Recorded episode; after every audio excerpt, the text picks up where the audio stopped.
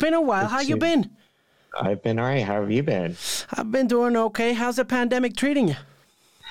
Uh, as as well as can be. I'm working from home, and uh, I'm working at a place called Input, which is a tech and culture website. I'm editing features. Uh, sorry, I am not doing too much with the grunge these days, although they're always like uh, talk of TV or documentary projects, but so far nothing has come to fruition.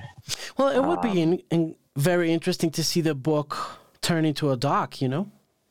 Yeah, yeah. I mean, there there are people interested, but it's just like getting the right offer and, and stuff like that. And uh, there's also some TV interest, but I'll find out in a couple of weeks about that. Um, how are you doing? I'm doing okay. You know, as far as uh, everything uh, journalism is concerned, I'm still, you know, I still got my job. So There's that. That Can't- is, that something. can't complain. Can't complain. Um, I like I said to you on the email. It's hard to get the book in Spanish, man. It's really hard. Um, from I mean, there's I guess the Es Pop Ediciones. That's the the version. I I is it. Um, it's not. I think at some point they they kind of ran out. But, did. Um, yeah, which is. I guess a good sign, but uh, I, hopefully they'll make more. Hopefully, Um, hopefully it doesn't look like it though, because like I said, you know, I saw a copy of it at a record store, you know, via Instagram, and I said to them, "Oh my god, I gotta have that copy," and they Ah. said, "You know, we we just sold it," and I was like, "Okay, maybe I'll find it through the internet." Dude, it's sold out everywhere, but I finally Ah. managed to get me a good book dealer who found a, Oh copy wow, of it. wow! Yeah, I'll have to talk to them and, and see what the story is. cool. uh, seems to be doing all right, obviously, uh, there, but I don't think they printed up enough copies, I guess, which is a good problem to have. Um, It definitely is. But thank you for searching that out. I appreciate it. Listen, Mark, Um, I, I wanted to talk to you about Nevermind because, you know, it's like tomorrow's the 30th anniversary of, of the album, and you did such an amazing job of documenting the Seattle grunge scene, and everybody loves our town. And I just wanted to touch base with you and talk a bit about what you remember, how you remember it, uh, as far as, you know, documenting it on the book, what it was like, you know, anything that you can share with our Colombian audiences would be of great value, and it'd be great to hear you talk about it. Sure. Uh, I mean, it's kind of amazing that it's the 30th anniversary of, of Nevermind. Uh, I wrote my book 10 years ago, or my book came out 10 years ago to celebrate the 20th anniversary. So it, it's kind of unbelievable that it's been a whole decade since then. Uh, you know, it's, it's the album. I, I remember I, I was I mean, I, this is when I, you know, I I had gotten, I was in college and then I got a tape with uh, "Smells Like Teen Spirit" on it. It was like a sampler from the, the label DGC, and I, it was the first song on the tape, and I would play it in my car and just keep rewinding it, rewinding it, rewinding. It, was the best song on the tape. So, and then when Nevermind came out, I remember buying it that week. It came out at a store. I, uh, you know, was going to school near Boston, uh, er, and I went into Cambridge and bought it along with the Pixies album, Trompe le Monde, that also turns 30 at the same time. So uh, another very good album, not quite as good, but uh, in my mind, but uh, not the Pixies' best. But uh, yeah, and I just it was kind of it's hard to remember, but back then, you know, alternative music like Nirvana was not. You know, I knew it was catching on when I would play that tape in the car, and one of my more like what we would consider like mainstream like sports loving friends would would listen to it and like really got into it. So it it, it kind of was remarkable that it was catching on so so they and of course it just exploded after that. I mean my, one of my big regrets is that they had a uh, WFNX, which is the Boston or was the Boston station, had a big concert uh, to celebrate uh, the release of the album. But I, I was going to go with a friend, and then he bailed, so I didn't go. And I never got to see Nirvana. I, you know, they they obviously played New York a bunch of times, and I couldn't get tickets, and I always assumed they'd be around, and obviously that wasn't the case. So, um, yeah, it's it's been a long it's been a long and, and eventful 30 years that's for sure. Why do you think nirvana has nirvana's nevermind has such appeal? 30 years on it continues to be influential and to have an impact on music conversations and music in general. What is it about nevermind that keeps it updated fresh and relevant I mean, it's still just a great sounding record. You can turn it on. I mean, I hear it all the time. Uh, I don't, I don't necessarily go back and listen to it, but I'll hear it like on. I like to listen to Pandora a lot, so you know it'll it'll come up. You know, the songs will come up on Pandora, and I mean, "Smells Like Teen Spirit" is just like pretty much is. It's one of those songs that that gets your attention even 30 years later. It's just that good, and the songwriting is incredibly good, and the production is incredibly timeless, and it just. I, I mean, also because of what it represents. Obviously, it was the album that basically ushered in grunge to as a phenomena and you know that along with a little bit later you know t- Pearl Jam's 10 came out a little bit before it but it didn't catch on until later but that and and obviously Soundgarden's Badmotorfinger was around the same time. So all these albums came out um you know it was a, a very sort of fertile 6 week stretch. I saw somebody posting about this on Twitter where like that came out and the Red Hot Chili Peppers album came out and uh, you know all the all these incredible albums were, were coming out that you know we kind of see as classics now and really kind of embody the the 90s and the 90s are always I mean I was alive in the 90s but there are people who weren't and they they look back upon that time you know with with fondness it was in retrospect, it seems to have been a lot less complicated time. No global pandemic or Donald Trump, or well, there was a Donald Trump, but not not not in the way he is today. Uh, you know, things of that nature. It was a little bit simpler time, and uh, I think people that. And obviously, the just the the mythos of Kurt and having you know died by suicide is you know kind of he froze in time as a 27 year old and you know he, he you know became legendary in that in that regard. You know what I think is funny? The fact that Kurt meant "Smells Like Teen Spirit" to sound pop, and yet you you know just as a joke. You you read this over and over again. The fact that he really wanted to reach that pop sound, but in the same way that he wanted his band to be called Nirvana, you know, like, sort of like an inside joke kind of thing. Um, and and it, yeah, and, it, and it became a pop uh, staple. Yeah, the the song is. I mean the the name is based on uh, a popular women's deodorant at the time. So uh, I don't think he knew that exactly when he was writing this, this song, but um, so it, you know, it's it's very tongue in cheek. The lyrics are very funny. The you know albino, mosquito, my libido, things like that. It, you know, it's a lot of people don't realize because of Kurt's public image and the way he obviously died that he was very very funny person. And a lot of these people in this grunge scene were very funny, but they had this sort of reputation of being dark and brooding and with the drop D tuning and, and just uh, hair in their eyes. But, you know, they were all, I mean, I talked to a lot of them. They were all very funny guys, mostly guys, not all guys, but mostly guys.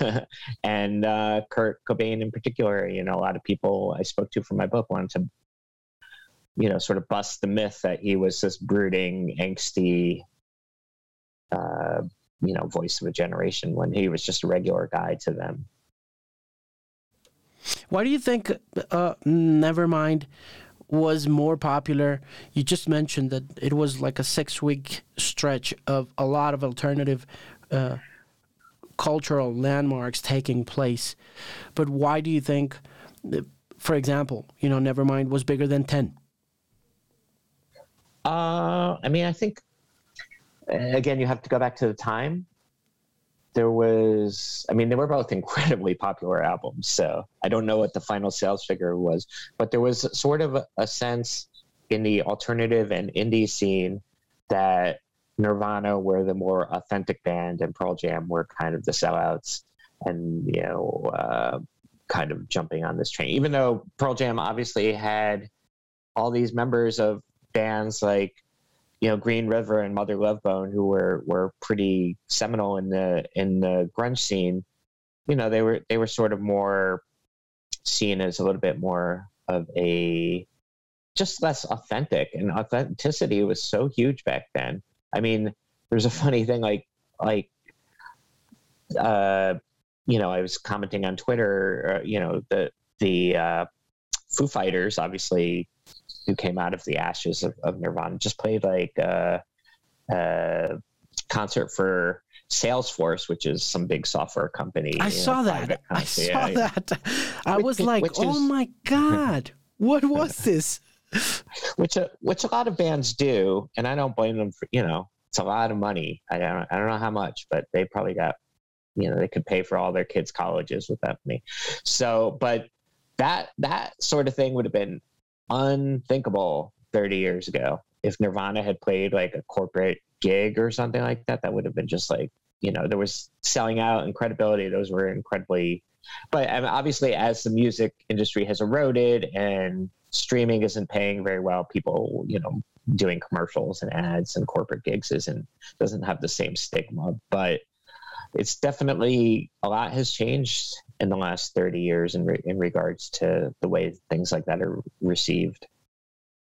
Do you think that Nevermind also seems, now that you look back up on it and see everything that has happened with the music industry, uh, do you think that Nirvana predicted that uh, and never mind in the sense that it you know it debunked Michael Jackson's Dangerous from the number 1 spot in in the US charts in July like a year almost a year after it came out. Obviously it took him it took it quite a while to do so but it did. And then after that just you know grunge became pop you know, the, the following years, you know, record labels started catering to the audiences that liked grunge because of the way that Nevermind overtook or took by storm the entire pop landscape. You know, do you think that it, it was also important in that sense, in, in, in the way that it predicted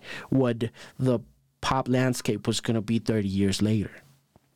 Sure, it definitely expanded the parameters of what, what we considered pop or what was what was uh, these kind of weird what were used to be weird fringy bands were becoming pop bands. I mean, a few years after that, you know, Soundgarden, who were you know heavy distorted grunge band, came out with Black Hole Sun, which was a huge pop hit, Beatlesque pop hit. So uh, you could argue that it kind of opened the, the floodgates for, for things like that.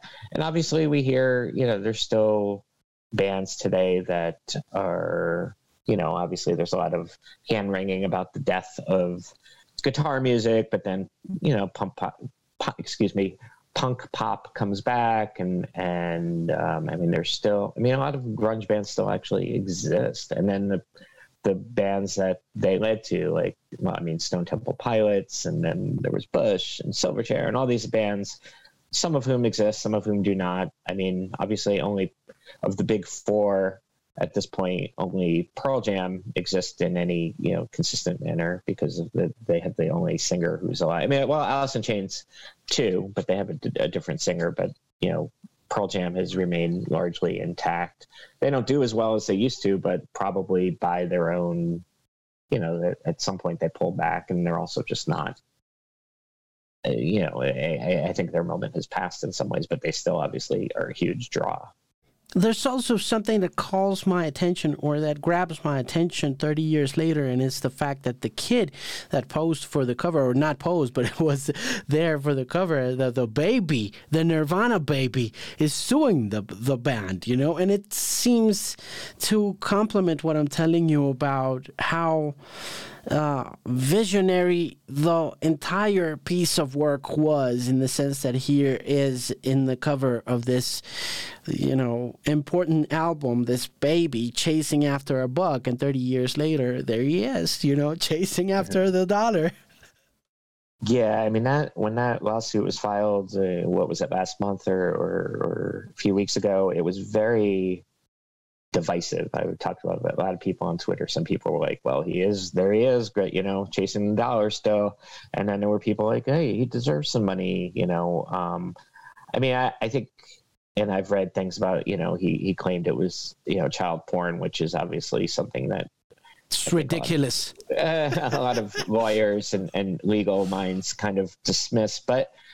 I, I can't remember how much he or I, I, think it was actually his dad was, was paid like 500 bucks? Yeah, 500 bucks, something like that. Like, I think he deserves a little cut. I think, I think, I, I mean, what is, uh, what is, I mean, it, was really, I mean, I think he, his claim was under like a million dollars from 15 different people or something. I mean, I think if Nirvana LLC would kick him a, a few dollars for, for, for this, I mean, who knows? I mean, he had, he had Spencer Elden, the kid who grew up to be. I mean, he obviously promoted this at times, so it is possible that it has had a big psychic toll on him. I can't say. I don't know him. I don't know what what's going through his mind.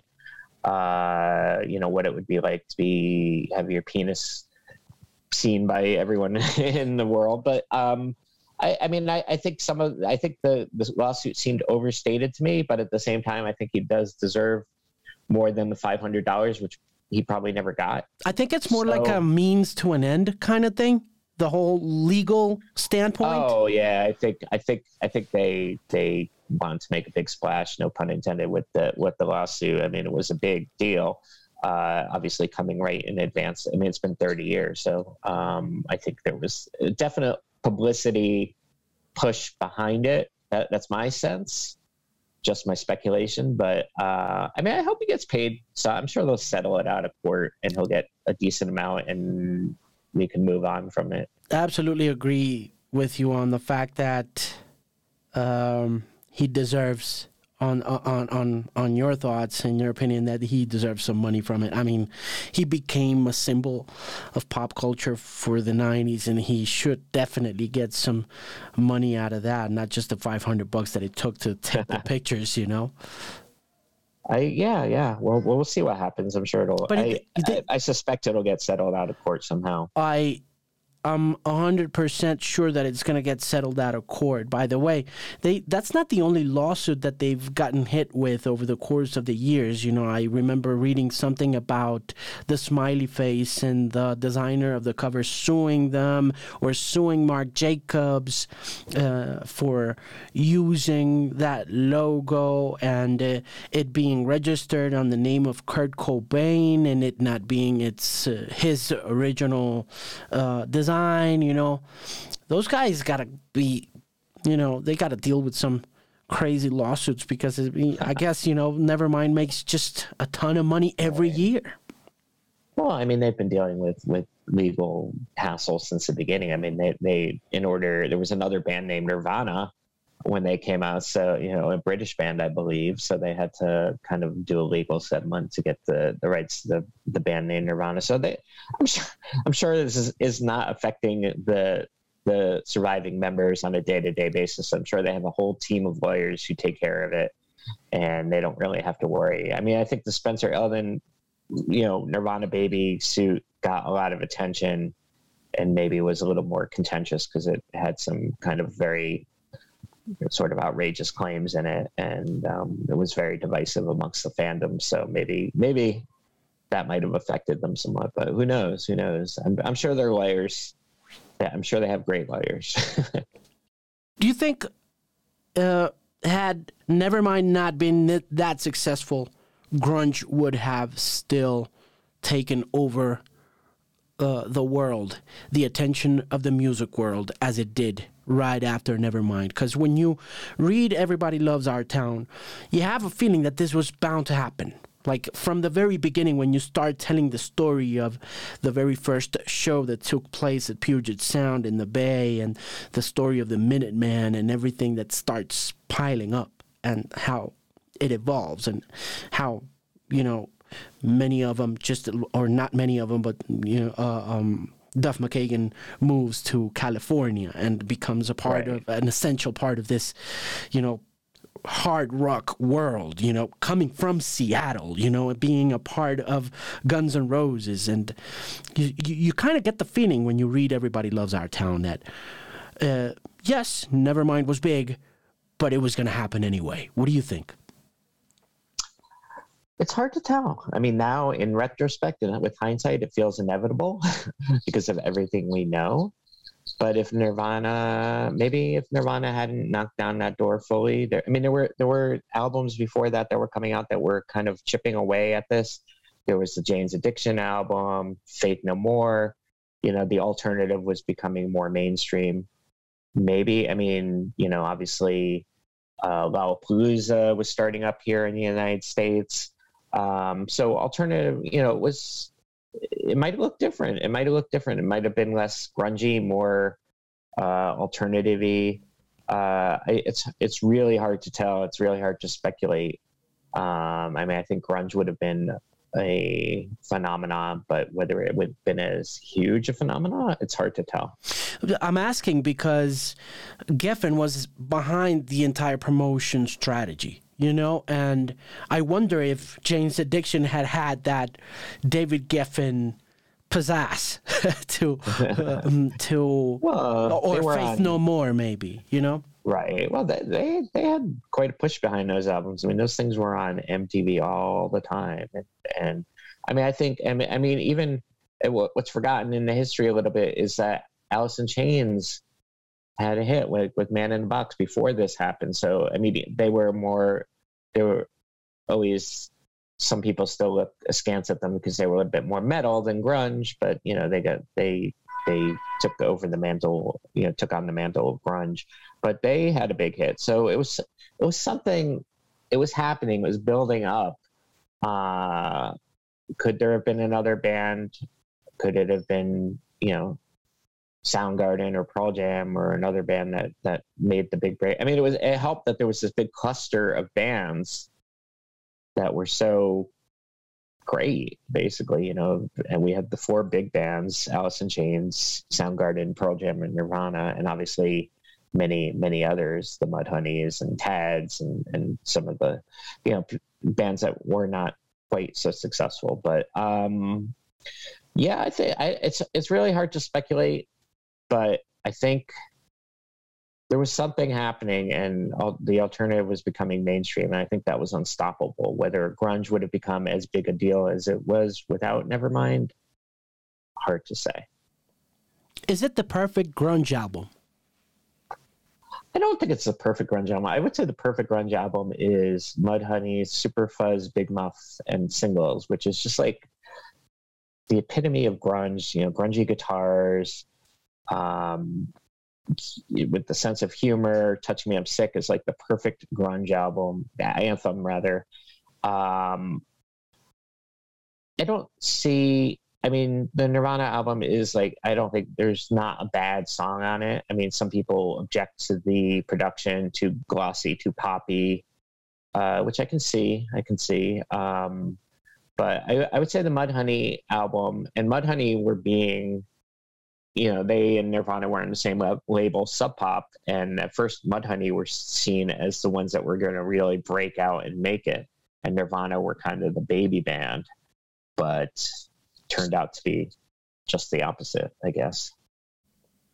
It was pretty. Glo- everything was pretty glossy back then. I, you know, now that you mentioned glossy, like everything that was successful, I mean, like the Black Album was also criticized. The Metallica Black Album was mm-hmm. also criticized by being produced for being produced by Bob Rock in a very glossy kind of style, kind of like hard rock kind of approach. Because you right. know he, he came from Motley Crue doing uh, Doctor Feelgood, and so was Ten. You know, Ten did have that glossy feel oh, to yeah. it. It had a very classic rock sheen to it, which is also, I think, what we were talking about earlier why I think people in the realm of alternative and indie and what we used to call college rock didn't really you know like it as much because it sounded like classic rock in some ways. So I mean now it is classic rock. 30 years later I hear all these songs. We have classic rock radio here in the United States. I hear all these songs.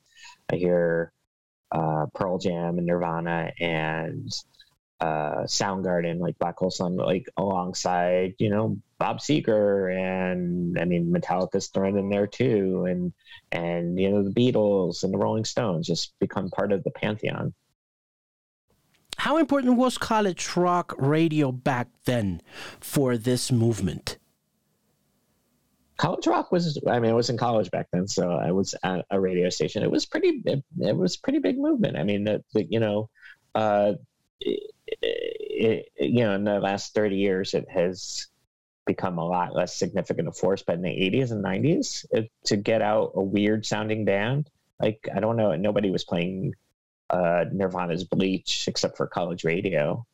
Um you know uh, it was it was a it was pretty big force. I mean, it was a it was you know there was a lot of uh, marketing and and efforts to get these records into the hands of college radio DJs. You know, was it big?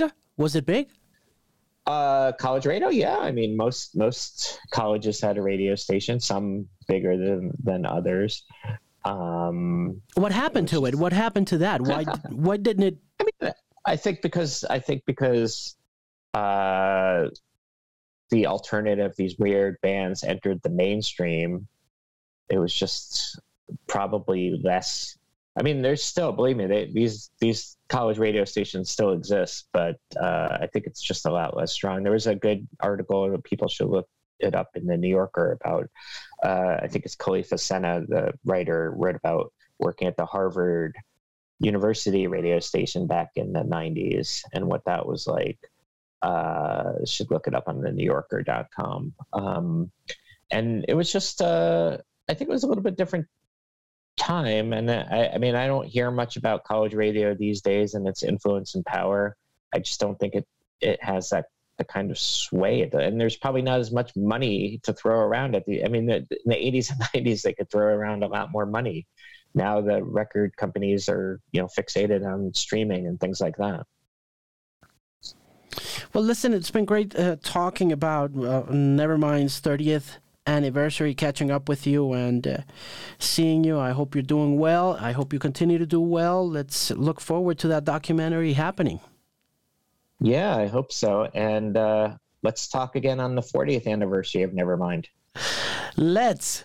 Let's make that a plan. Mark Yarm, author of Everybody Loves Our Town, writer, journalist. Thank you very much. It's always great talking to you. Take care. Thank you.